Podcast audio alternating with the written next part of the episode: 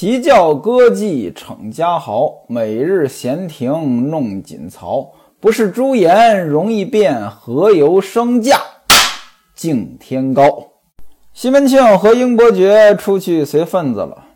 这几个丫鬟呢，本来应该好好上课，可是没人管着，就出去玩了。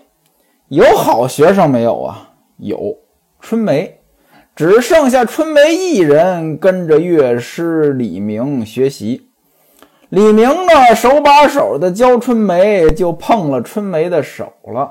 结果呢，被春梅是千王八万王八的骂，说李明呢占他便宜。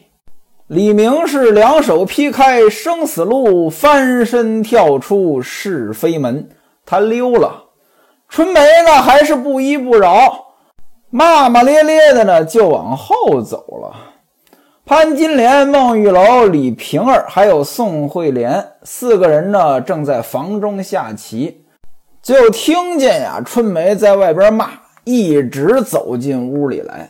潘金莲就问说：“你这个贼小肉啊，你骂谁呢？谁又惹着你了呀？”春梅说：“我知道是谁呀，还不是李明那个王八。”爹刚刚走啊，好意吩咐小厮呢，给他一桌菜，还有精米粥让他吃。什么是精米粥？我小时候啊，听侯宝林先生那个改行，这改行是怎么回事呢？说的是那个光绪皇上死了，这叫国丧，全国禁止娱乐，那有很多的艺人呢就没办法干活了，那就没有生计了。说的是这个刘宝全先生，鼓王，唱京韵大鼓的，没办法演出，怎么办呢？改行呢，卖粥去了。卖粥他不会吆喝呀，怎么办呢？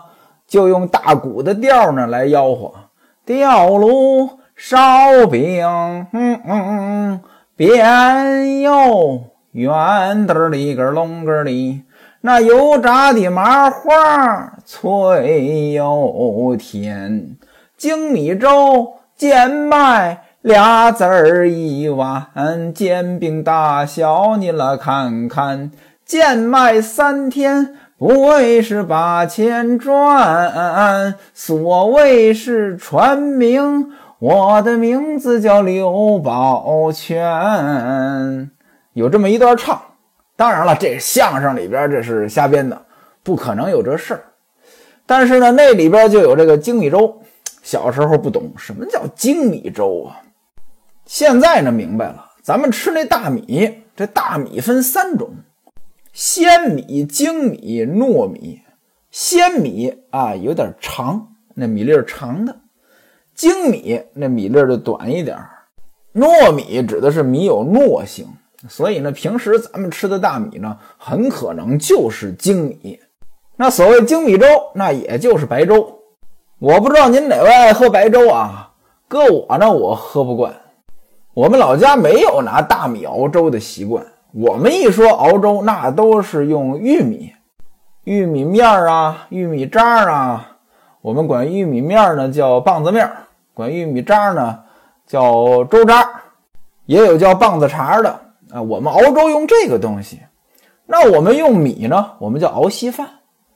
熬稀饭跟熬白粥呀，我感觉呢差不多，但是呢比例不一样。这熬白粥这米放的多，那粥熬出来特别稠；熬稀饭呢，那米放的很少，这个水占主要的成分。小时候那个熬白粥呢，还会放一点那个小苏打，也就是碱啊。放点小苏打呢，那粥呢微微发黄，很好喝。如果说一大早起来马上就吃饭，你让我喝一碗白粥，这我喝不下去。但是你让我喝两碗稀饭，这个一点问题都没有，我还特别爱喝。我记得我弟弟呢，当年有一段时间在工厂里上班，那工厂供应稀饭呢是免费的。结果呢，工人有意见，怎么呢？说这稀饭里边米太少。后来工厂的食堂呢就改进了，多放一些米。这一多放米呢，它就不是稀饭了，它就是白粥了。工厂也不免费了啊，这粥呢要收费。结果呢，原来免费，我弟弟还爱喝；现在收费，我弟弟还不爱喝。搁我也一样，要是有稀饭，我不会喝白粥的。一个地方人，一个习俗；一个地方人，一个口味。所以呢，您看这里边说给李明这个精米粥，那就是白粥。春梅说了啊，爹走了，让小厮呢给李明吃的。啊，玉箫他们呢就在那儿玩儿啊，你推我一把，我打你一下啊，就在李明面前呢嬉戏打闹啊。当然了，这也确实有点不像话。大伙玩了一会儿呢，就都去西门大姐那边了。结果呢，李明这王八见四下无人啊，就摸我的手。他呢带着酒气看着我，还在那傻笑。各位您注意啊！您看啊，春梅这个人，哎，那真是有心眼儿。怎么着？首先说，你说李明调戏你，就说李明调戏你，你干嘛说那几个丫鬟在那嬉戏打闹啊？这不就相当于一个好学生在老师面前说啊，谁谁谁上课交头接耳，那个不好好听讲，显着自己好像是好学生一样。另外呢？人家李明只是说手把手教琴，甭管李明有这个心没这个心，他也没冲你傻笑啊。春梅接着说：“哎，那王八看我呢，骂他，他夹着衣服呢就往外走了。刚才啊，我就应该打那个贼王八两个大耳刮子。贼王八，你也看人行事啊。”我可不是那不三不四的人啊！你在我这儿想干点什么，我把你那脸给你打绿喽！您注意啊，庞春梅说了，我不是那不三不四的。听他说话的都有谁呀？不说那几位主子，宋惠莲呀，宋惠莲就是这不三不四的呀。潘金莲呢，还劝他说：“你这个怪小肉啊，学不学的有什么打紧的啊？”看把你脸都气黄了，等爹回来跟他说，把这贼王八呢撵出去也就是了。咱又不是说等着学会这个吹拉弹唱赚钱啊，怎么能让他来调戏咱们家丫头呢？是不是啊？这贼王八呀，这也是夜罐子满了。这夜罐子满了呀，就是形容人作恶多端啊，死期到了。春梅说：“他不过就仗着自己是二娘的兄弟，我告诉你，我不怕。难不成二娘还官报私仇，打我几棍子不行？您注意啊，这儿说到关键点了。怎么呢？二娘是谁呀？李娇儿啊。李娇儿跟谁不对付呀？潘金莲呀。春梅是谁的人啊？潘金莲呀。”所以今天之所以春梅如此小题大做，关键点就在这儿呢。那宋惠莲现在也相当于是潘金莲的人啊，自然在旁边呢添油加醋，说要论起来，她不过就是个乐工，在咱家是教唱的，不该调戏良人家的女子呀。给你钱，那就是你的衣食父母啊。更何况还管你饭吃啊？潘金莲说：“可不管饭吃，还给钱，一个月给他五两银子。这贼王八，连春梅都敢惹，这是错上了坟啊！你也不打听打听，家里面这些小厮们，哪个敢在春梅面前不正经？谁要是敢跟春梅这么着？”喜欢的也得骂两句呀，要是不喜欢的，把他拉到主子那里打板子。这贼王八呀，造化低，他惹你呀，惹的是生姜呀。他哪知道春梅的辣手啊？于是呢，跟春梅说：“哎，你也是，这爹出去了，你进来也就是了。平白无故的，你跟他在那房里，你干什么啊？给他机会调戏你了。”春梅说：“嗨，都是玉箫他们在那儿就知道玩儿，他也不到后边来。”孟玉楼说：“那他们三个人现在还在那屋里吗？”春梅说：“没有，都去西门大姐的房里边了。”孟玉楼说：“等我瞧瞧去。”孟玉楼呢起身就走了。过了一会儿呢，李瓶儿呢也回房了，打发秀春呢把迎春也叫回来。到了晚上，西门庆一回来，潘金莲一五一十的就告诉了西门庆。西门庆吩咐来兴，今后不要再让李明过来走动。从此呢，李明呢也就不敢上门了。这是腊月初八这一天发生的事情。有话则长，无话则短。这一天呢，就到了春节了。西门庆呢出去拜年，不在家。吴月娘呢，也到吴大妗子家里边去了。到了中午，孟玉楼、潘金莲都在李瓶儿的房里边下棋。孟玉楼说：“咱们今天赌点什么好？”潘金莲说：“咱们赌五钱银子，谁输了谁出五钱银子请客。三钱银子买金华酒，二钱呢买个猪头来，让来旺媳妇儿呢烧猪头给咱们吃。来旺媳妇儿就是宋惠莲。”他烧的猪头好啊，用一根柴火就烧得稀烂。孟玉楼说：“大姐姐不在家，咱们自己吃这不合适吧？”大伙儿出主意呀，留下一份给他，放在他屋里呢也一样。说完之后呢，三个人就下棋，下了三盘棋，李瓶儿输了，输了这五钱银子。潘金莲让秀春呢把来兴叫来。把银子呢给来兴，让他呢买一坛金华酒，一个猪头，还有四只蹄子。说呢，你送到后边厨房里，叫来旺媳妇惠莲呢赶紧给烧了。烧好之后，放到你三娘屋里，我们过去。三娘呢就是孟玉楼，依着潘金莲的意思呢，到孟玉楼屋里边去吃，被孟玉楼拦下了。孟玉楼说：“六姐啊，让他烧了呢，拿盒子就拿到这儿来吃吧，也就是拿到李瓶儿这儿来吃。为什么呢？我在后边啊，李娇儿、孙雪娥他们俩也住后边。他们俩人看见了，咱们是叫他们还是不叫他们呀？”潘金莲一听呢，有道理。不大一时呢，来兴呢把酒和猪头呢也买好了，送到厨房。此时，宋惠莲呢，正在后边呢，和这玉箫玩呢。玩什么呢？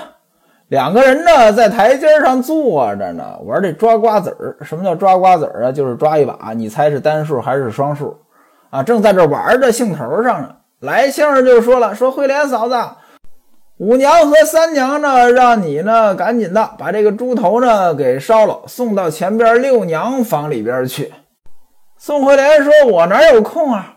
我得给娘纳鞋呀。随便找哪个人烧烧就算了，干嘛非要让我烧啊？您看啊，这就是传话。领导说了，哎，张三，你跟李四说，让他干什么干什么。这张三把这话传到李四那儿，李四到底信不信？这就有问题了，对吧？这个就比较尴尬。来兴就说了呀。”哎，烧不烧这是你的事儿啊！反正呢，我把这画呢，我带到了，东西呢，我也放你这儿了。说完之后呢，来兴就出去了。玉箫说呢：“哎呀，你要不替他烧了算了。你也知道五娘那张嘴呢是不饶人的，别惹着他。”这宋惠莲就笑了，说：“五娘怎么知道我会烧猪头啊？啊，你把这活就派给我了。”话虽然这么说呢，但是他也还是把这事儿给办了。怎么呢？大灶啊，烧水，烧一锅水，把这猪头呢和这个蹄子呢都剃的是干干净净的，刷干净了。拿一根长柴火就放在灶里边了，弄了一大碗酱油，还有这个茴香大料什么的，把这个料拌好了。炖猪头的这个锅呢，叫锡骨子。那人说什么叫锡骨子呀？它是锡的，那样子呢，就像一面鼓啊，有盖子盖上。跟一般的锅有什么区别呢？一般的锅呢，锅盖盖着呢是浮在上面，对吧？如果有气呢，能从锅盖的缝里边跑出来。这种锅呢，锅盖能咬合在这个锅上，这样的话，这气呢不容易出来。不容易出来有什么结果呢？里边的压力就会变大，就有点像高压锅那意思了。这高压锅炖东西它就是快呀，所以不到一个时辰就把这个猪头呢给炖好了。哎，炖的还真不错呀，叫皮脱肉化，就是说那个肉啊，放到嘴里边直接就化了，炖得很烂，香喷喷的，五味俱全。炖好了，放在盘子里边。另外呢，还有这小料，什么姜呀、蒜呀，一碟儿一碟儿的。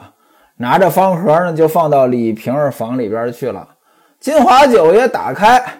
孟玉楼呢，就捡那个比较整齐的，因为一个猪头它是不规则的形状呀，有的肉呢就好一些，有的肉呢就差一些。捡那个比较整齐的，留下一大盘子，还有一壶金华酒呢，让丫头呢送到上房里，等吴月娘回来吃。剩下的其余三人呢是边吃边喝，正吃着呢，宋惠莲来了，笑嘻嘻的走到跟前说：“各位娘，你们尝尝这个猪头。”烧的好不好？潘金莲说：“三娘刚刚夸你，哎，真好吃啊！烧的真是烂。”李瓶儿就问说：“你真的只用了一根柴火？”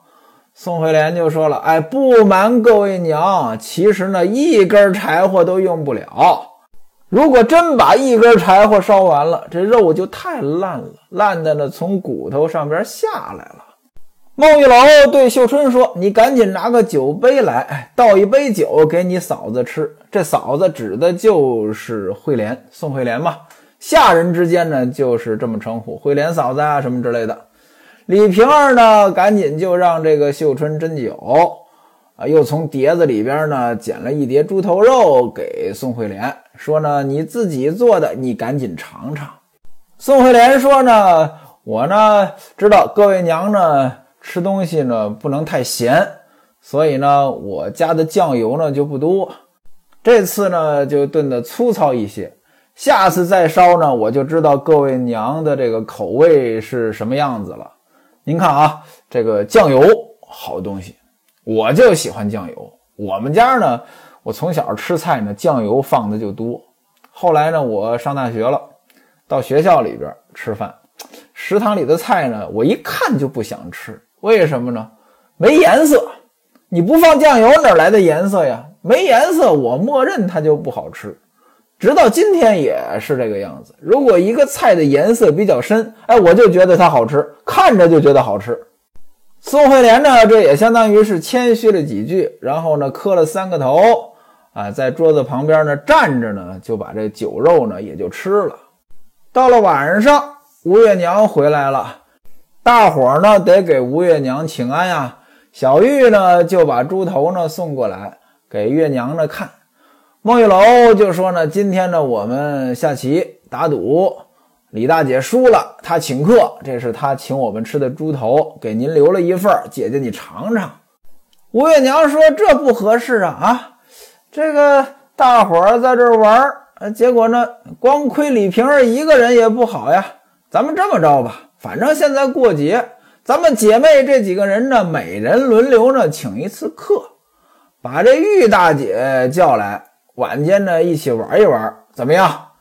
总比你们这么堵着让一个人请客强。你们说我的主意行不行？吴月娘说：“我出的主意，我先来。明天初五我请客，大伙儿呢就排顺序。李娇儿呢初六，孟玉楼初七，潘金莲初八。”潘金莲说：“哎呀，我占便宜了，怎么呢？是我的生日啊！我是又请客又把我的生日给办了，一举两得。”那位说了：“说书人，你瞎说！前文书说过，潘金莲是初九的生日，怎么初八呢？”哎，各位啊，您这里就可以看出来，这个过去的人那个时候啊，过生日初八就是生日前一天，自己得出钱请别人吃。等到过生日那一天呢，大伙儿才给他过生日，应该是有这么个习俗。那么潘金莲就定在初八了。又问孙雪娥，那意思就是你初九呗？孙雪娥呢不说话，为什么不说话呢？一个呢他自卑，怎么呢？跟这几位呢他矮半头，原因呢咱们前文书说过了。另外一个呢他可能也确实没什么钱。所谓酒肉朋友，酒肉朋友。大伙儿一块玩呢，得有个穿活。今儿你请客，明儿我请客，这经济实力得允许。要是不允许，有一个哎手头紧的，那就玩不到一块儿去。一个办公室里几个同事也一样啊。今儿你请，明儿他请，轮到我了，我不行呀，我今天要请你们，我回家我孩子就得挨饿，这没办法了，玩不到一块儿去啊。孙雪娥这不说话，吴月娘说着那就算了，呃，就别让他请客了，让李大姐来。那意思呢，李瓶儿你出酒呗。孟玉楼说：“那初九是潘金莲的生日啊，我估计这潘姥姥和大妗子得来，也对。”吴月娘说：“那初九呢，那天呢就别排了啊，让李大姐呢初十，就这么着啊，请客的日子就轮流的，呃，轮流请客，这日子呢就给定了。简短截说，那就请呗。初五，西门庆不在家啊，出去又喝酒去了。吴月娘在上房摆酒。”把玉大姐请过来了。玉大姐是干什么的呀？卖唱的。大伙儿呢在一块儿喝了一天的酒。第二天，李娇儿，李娇儿完了，孟玉楼，孟玉楼完了，潘金莲，这就不用细说了。过了潘金莲的生日呢，这个潘姥姥，潘金莲的妈，吴大妗子，吴月娘的嫂子，就都在这边一块玩了。到了初十，李瓶儿请客。让秀春呢到后边呢，把孙雪娥也请来。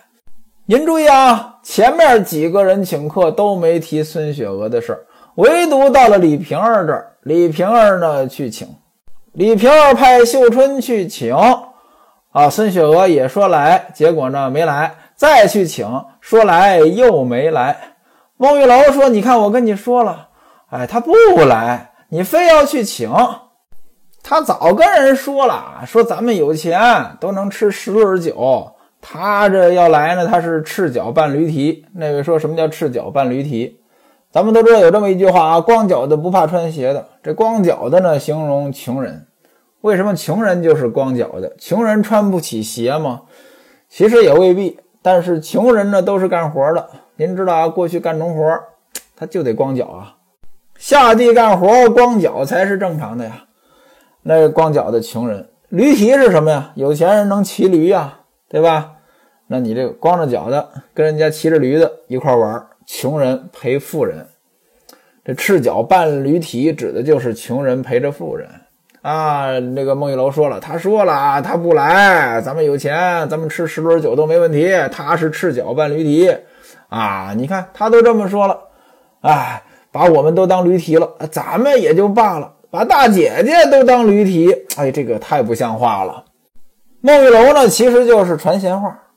为什么他要传闲话？因为上一次他收份子钱的时候，这个孙雪娥呢，他也不痛快呀。孟玉楼呢就生气，这回呢趁着这机会呢传点闲话，挑事儿。其实我觉得呢，这孙雪娥呢就是自卑。说句实话，人家那个有钱的人啊，他也不在乎你过来吃顿饭，对吧？只不过呢，你作为穷人呢，把这事儿当得挺大，你不好意思来。很多的时候呢，人因为害怕拒绝而首先拒绝自己。如果我是孙雪娥，我当年可能也这样，但现在呢，学徒我就不这样了。为什么呢？我卖了保险了呀，一人卖保险，全家不要脸。像我这么不要脸的，哎，你请我去，就说我穷吧，那我也去。当然了，我也不能那么不要脸。你都请我两回了，我得来。来了之后呢，可能喝杯酒，少吃两口，我就说后边我还有事儿，我先忙了，你们慢慢吃，不也就行了吗？面子得给到别人呀。可是呢，谁能像学徒我这么不要脸呀？孟玉楼在这挑事儿，吴月娘心里能痛快吗？就说：“嘿，这个不成才的东西，那就别理他了，请他干嘛呀？”大伙儿呢摆上酒，啊，就来李瓶儿这儿，哎，喝了。玉大姐在旁边一边弹一边唱。酒桌子上八个人，哪八个人呀？书中写着吴大妗子和西门大姐在，可是这么算下来才七个人。西门庆妻妾六人，对吧？孙雪娥没来，那就是五个，加上吴大妗子和西门大姐，这是七个人。另外一个人就是潘姥姥，潘金莲的母亲。八个人在这儿喝酒。西门庆不在家，吴月娘吩咐玉箫说：“等你爹回来呢，他要是喝酒呢，你给他单独安排。”玉箫说：“我知道了。”一直过了中午啊，西门庆才回来。玉箫呢替西门庆把外衣脱了，西门庆就问呢说：“你娘哪儿去了？吴月娘去哪儿了？”玉箫说：“呢，都在六娘房里边陪这个大妗子还有潘姥姥喝酒呢。”西门庆就说：“说喝的是什么酒？”玉箫说：“金华酒。”西门庆说：“这过年你英二爹送来的那一坛茉莉花酒呢，也打开喝了。”于是呢，让玉箫呢就把这茉莉花酒打开了。西门庆尝了尝，说：“这酒呢，正好给你几位娘他们吃。”于是呢，叫小玉和玉箫呢两个人提着这个酒，就送到李瓶儿房里边了。此时的宋惠莲呢，就在吴月娘身旁，干什么呢？伺候酒局，帮倒倒酒什么的。看到玉箫呢送酒过来了，这个宋惠莲会来事儿啊，赶紧走下来，哎，把这个酒呢接过来。玉箫呢，就给他递了个眼色，在他手上呢捏了一下，这宋惠莲就都明白了，明白什么了呀？您各位呢，肯定也猜到了。吴月娘问玉箫说：“谁让你把酒送来的？”玉箫说：“呢，爹让我来的。”吴月娘说：“你爹回来多长时间了？”玉箫说：“刚回来。”啊，听说各位娘在这喝酒呢，让我把这坛茉莉花酒呢送过来给各位娘吃。吴月娘说：“你爹要是喝酒的话，啊，你在房中呢给他放桌子，啊，有现成的菜，让他呢就在那边吃。”玉箫呢就答应了，往后边就去了。玉箫下去了，轮到惠莲了。惠莲知道这得去找西门庆呀，得找个理由啊啊，在这又戳了一会儿，就说呢。